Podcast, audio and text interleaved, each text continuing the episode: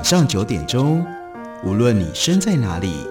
来一场与文学的空中邂逅。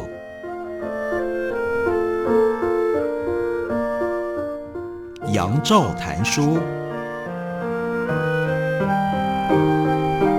邀您一同遨游文学世界，认识古今中外的经典之作。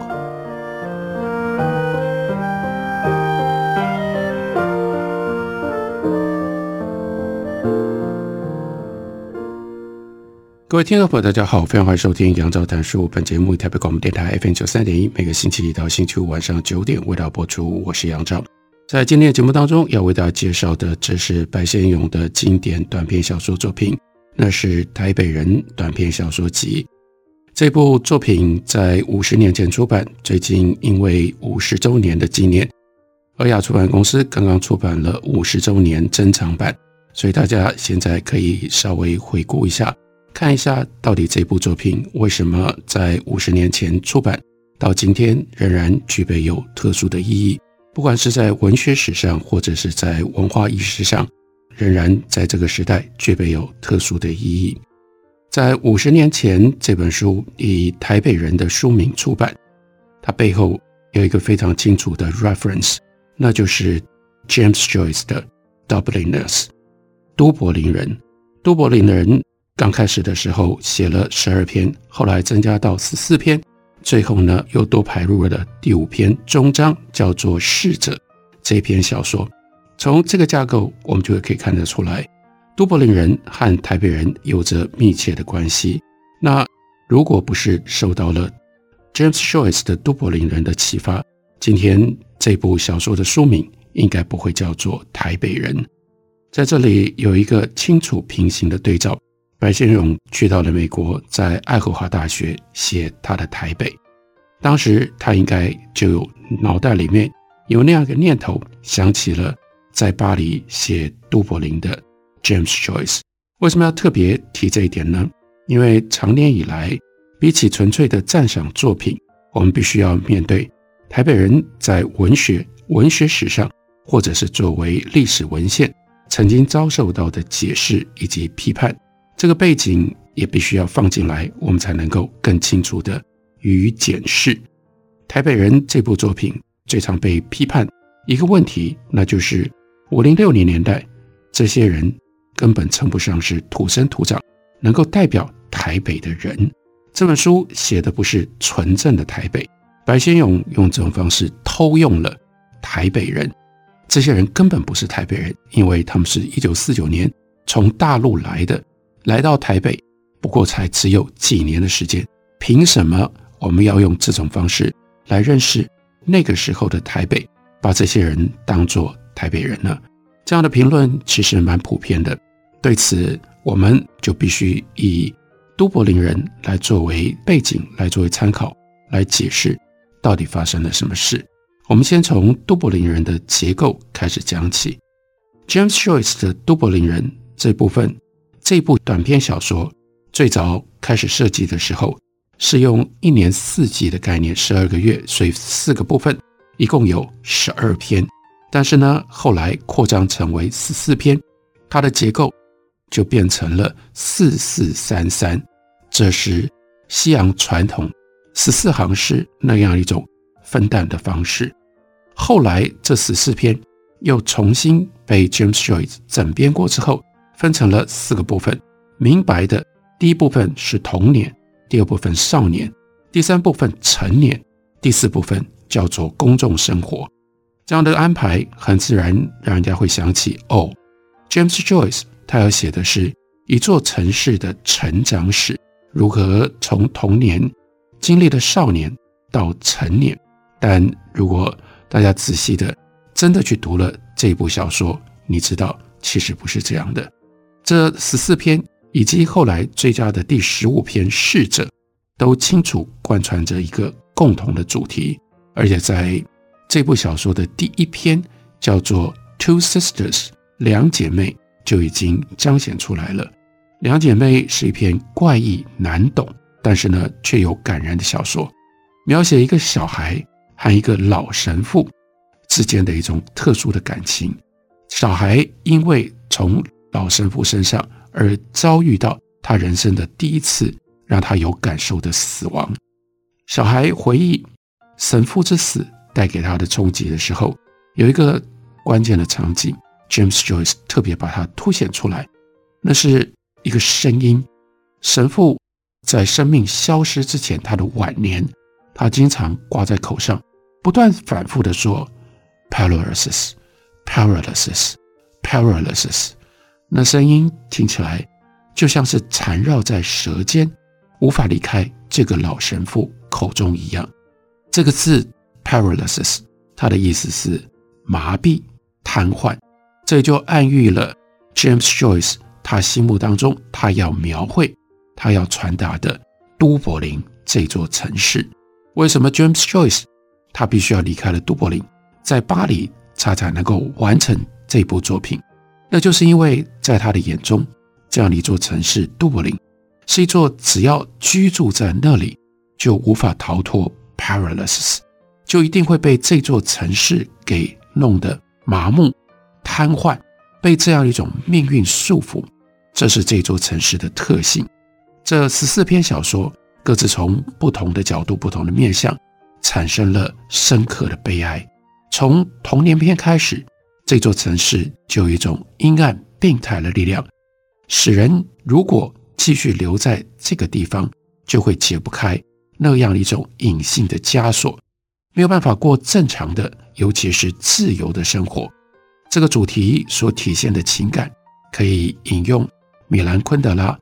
非常有名的一部小说的书名，大家应该听过，叫做《Life is Elsewhere》，生活在他方。你虽然活在这座城市里，但是你越是驻足于此，你就会越觉得自己不应该待在这里。只有离开这座城市，远走他乡，才能够得到真实的生活、真实的生命。虽然白先勇写书的时候，可能没有那么强烈的一个意识。不过呢，都柏林人作为台北人的背景，应该是有相当证据的。在台湾异界都柏林人其中的一个重要的译本，就是由白先勇和他的弟弟共同创立的，叫做城中出版社所出版的。而都柏林人的译本和台北人出版的时间差不多。讲到台北人安排的结构，他的最后的一篇。小说片名叫做《国葬》，而都柏林人追加的这个尾章也是最后一篇小说，叫做《逝者》。我还蛮坚持这最后一篇小说，因为英文的原名叫做《The Dead》，它一定要翻译成为《逝者》。有不同的版本把这篇小说的标题翻译叫做《死者》，我认为不太适切。为什么呢？因为逝者是来自于，因为中文当中逝者跟死者是很不一样的。逝者当然就让我们联想，在《论语》当中，孔子看着流水而产生的感叹，那是逝者如斯夫，不舍昼夜。那是一个人面对时间流逝，感叹自己一辈子在这个时间当中的一种情绪情怀。而这跟 James Joyce 他用 The Dead 来终结他对于都柏林人的描述是完全贴切的。The Dead 也有这种时间的感叹，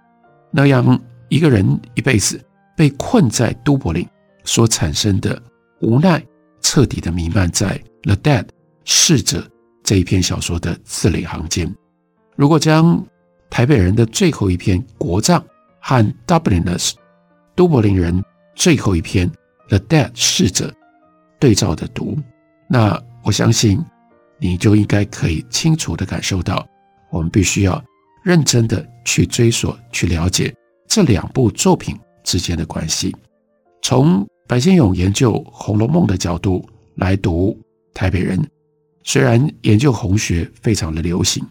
但容我不客气地说，读《红楼梦》最愚蠢的一种方式。就是去考证，说现实里面大观园到底它的地理方位在哪里？然后呢，跟小说当中的大观园有一些什么样的差别跟出入？《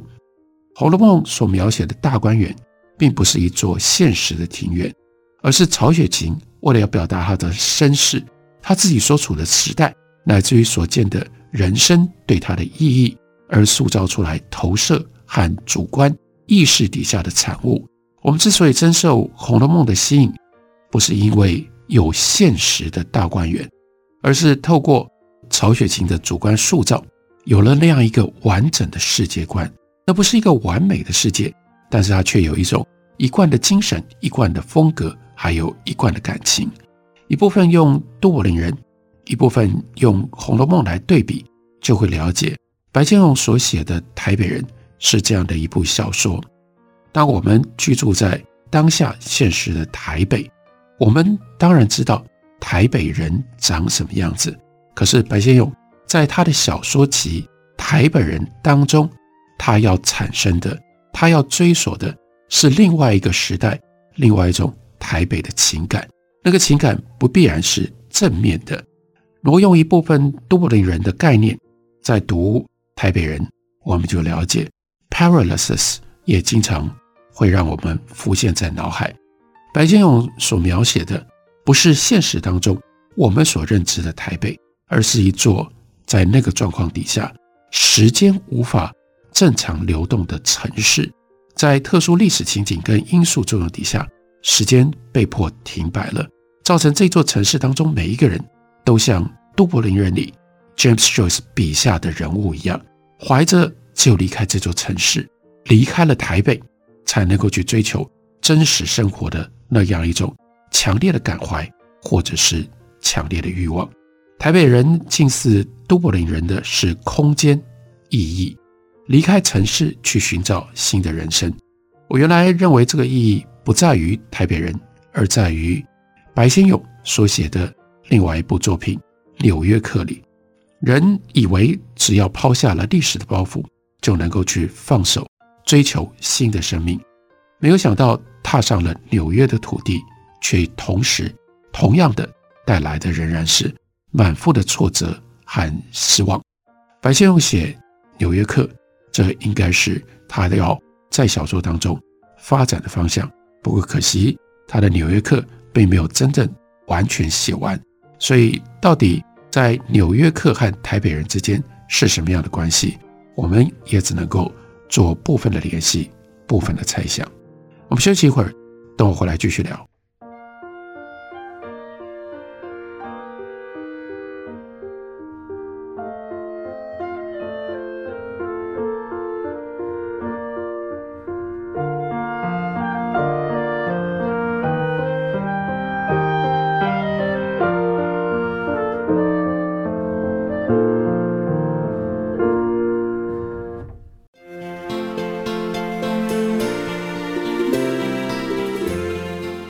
大家好，我是李千娜。台北的好声音尽在 FM 九三点一，AM 一一三四，台北广播电台。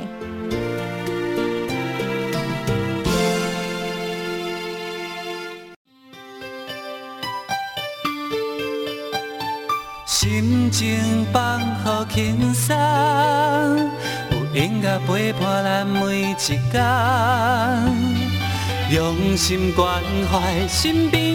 人，伫咧九三点一个台北广播电台。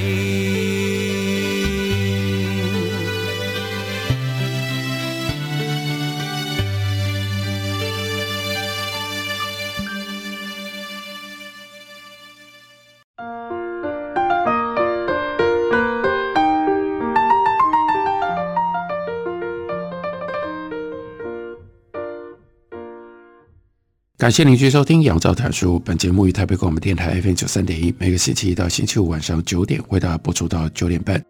今天为大家介绍的是白先勇的经典短篇小说集《台北人》。在《台北人》的小说当中，到底都写了一些什么样住在台北的角色呢？我们来看一下《台北人》当中的这些人，觉得他们人生不在台北，他们必须要离开，他们想要前往一个，但是宿命的。他们一定到不了的地方，因为他们想要回到过去，这种违反现实的向往，却又欲罢不能地骚动着他们。这是这些人物最深刻的苍凉、苍白、颓废的来源，也就只有在那个时代那种情境底下的台北会产生。这是人类历史上非常少见的集体性经验，让人们的脚步没有办法顺应时间，只要时间一流动，他们就会痛苦欲绝。台北人书中一篇又一篇的小说，让我看到这些人，他们如何受缚于时间，在时间当中被捆绑着，又试图要寻觅出路。这是这部小说作品最大的力量所在。例如说，永远的尹雪艳，它最了不起的地方就是那第一句话，第一句话就给了小说本身非常深刻的反讽。这篇小说以尹雪艳总也不老破题，让尹雪艳具备了一种象征性。她青春常驻，让所有围绕在她身边的人都有着可以存着、保存着一种错觉，好像只要尹雪艳不老。大家的过去就没有离开，可以和现在交叠在一起。这些人虽然生活在台北，但是呢，他们可以过以前在上海的时光，因为银雪艳代表了那样一个过去的上海，还在大家的身边。银雪艳不老，上海过去就一直都在。不过，大家也必须要知道，这毕竟就只是一种幻想，因为银雪艳再怎么不老。他身边的人也绝对不会永远年轻，时间不会真的停止，所有的这些人，他们依旧会老去，时光再也不可能回来，无力维持他们所想要的那样一种时间，唯一他们手上能够有的是被遗忘的现实，或者是一份无从跟随现实去踏寻新生活、新生命的一种无奈。再举例，深受大家熟悉跟喜爱的。这篇小说也曾经被曹瑞元改编成为电视剧，那就是《一把青》，还有着更深沉的悲哀。《一把青》分成上下两部，那朱青这个角色，这是他的前后半生，简直就像是前世今生。上篇里面的朱青，他人在大陆，天真浪漫，好像被他那种青春青涩的外壳包覆着。但是呢，到了下篇，来到台北，再度面临类似的死亡。这个时候的朱青，原来在大陆那样一种会活不下去的悲哀跟激动，这个时候犹如像是可以就简单的把它脱下来的外壳外衣一样。从这个叙事者师娘的角度来看，朱青变了一个人，竟然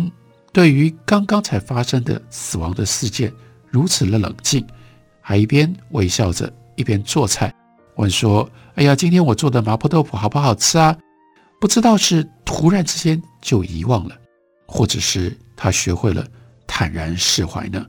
不过，对于小说的情节稍微深究一点，我们就会发现，朱青真的改变了吗？如果是真的改变，他就不会继续在这些空军群里面跟这些飞行员。用这种方式在那里杂混了，明知会承受多少的悲苦，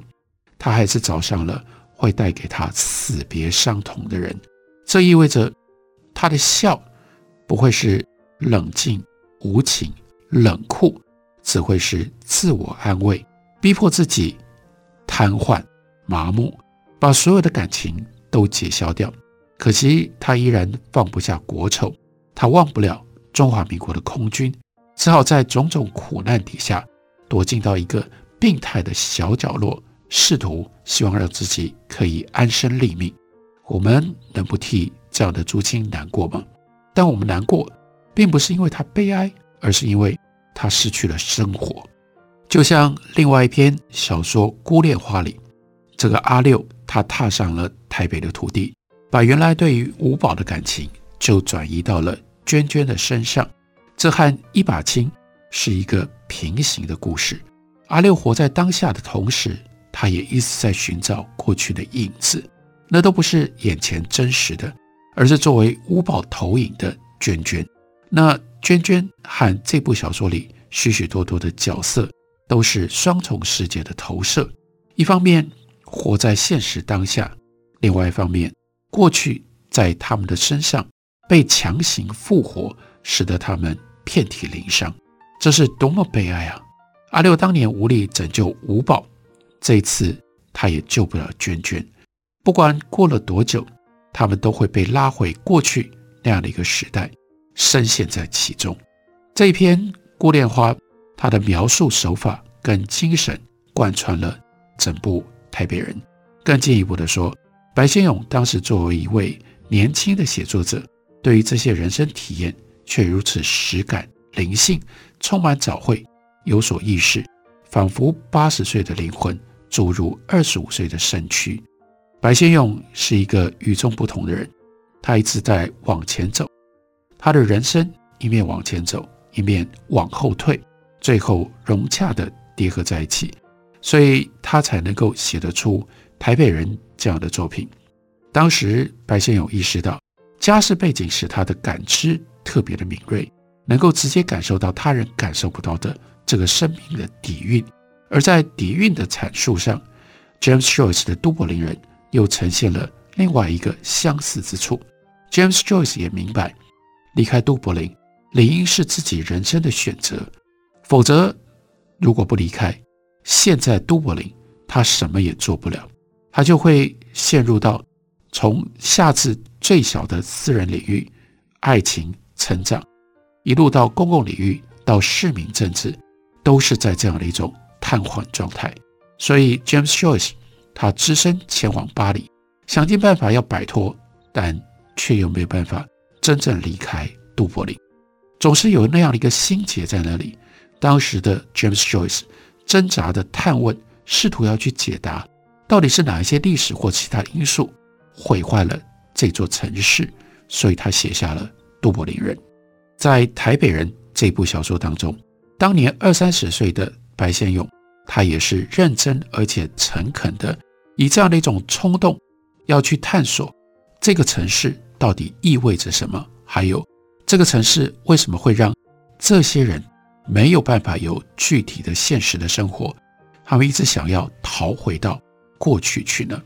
《台北人》这部。短篇小说的背后是一个有着老灵魂的当时的年轻人，只是他还没有累积足够的知识经验，才对于自己为什么经历这样的一座城市，这个城市的种种不同的氛围，让他感觉到迷惑。这座城市给白先勇留下最深刻印象的，那就是时间陷入到了静止的状态，所以他用他的小说之笔，一方面记录这些人和这些故事。一方面进行探索，白先勇要探索的，那也就是什么样的因素导致这座城市沦落至此。或许如果找得到这个原因，可以让下一代台北人摆脱这样的命运。这是一个漫长的过程，并不是多年之前那位年轻的作家白先勇他所能够承担以及能够解决的。不过还好，他用了好几倍的时间跟生活。一方面倒退着活，直到最近，白先勇仍然如此。白先勇有追寻自我的勇气。他到后来，他不写小说，年长了，到了中年晚年，他去搞历史，也让很多人觉得很纳闷：为什么他不再写小说了，而花了这么大的力气都在推广戏剧，还有呢，在以他的父亲白崇禧为核心的民国史。我们会觉得小说归小说，历史归历史，绝大部分的人是这样认定的。然而，讲到了《台北人》这部小说，我不得不说，小说跟历史是如此密切相关的。那就是因为白先勇在这部小说集写作过程当中的冲动跟疑惑一直都在。最近，他一直找，一直找，经过了几十年，他才终于找到相对比较。明确的答案，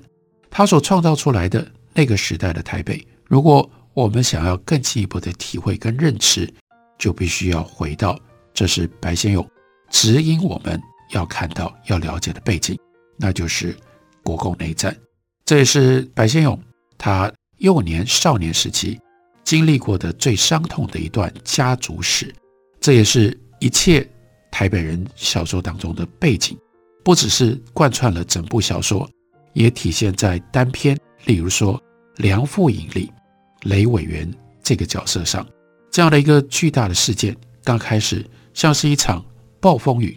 不过在台北人短篇小说集里，却形成了有着神秘引力的，像是一个大黑洞，把每一个在这座台北城市的人都吸了进去。刚开始写作的时候，白先勇不晓得他应该要把这个事件设为共同的背景，后来他才恍然大悟。如果我们倒过来，先补齐了。国共内战的这段历史，那么台北人的脉络就会更加的清楚。白先勇写他的父亲白崇禧三部曲，特别是在二零二零年所出版的《悲欢离合四十年》，这四十年当中，国共内战的烽火连天，白崇禧白家举家迁往台北，经历了哪一些事件？白先勇曾经讲过，事隔五十多年，直到今日，他的脑海里。依然清晰可见，那就是监控特务停在他家门前那辆吉普车的车牌号码。这有如切割不开的命运。用这种历史跟文学的双重角度，我们才能够确定短篇小说集《台北人》它的特殊的位置，那是充分的反映出国共内战之后一百多万人迁徙来到了台湾。不只是牵涉到这一群人的身家性命，在非常短的时间之内，彻底改变了中国跟台湾，这是我们不得不面对的事实。不管抱持着什么样的政治态度，不管用什么样方式看待历史，只要大家对于台湾的历史有所关切，你就非得要看到，非得要去探究这历史性的一页不可。而台北人就是这历史性一页。非常重要的呈现跟见证，感谢你的收听，明天同一时间我们再会。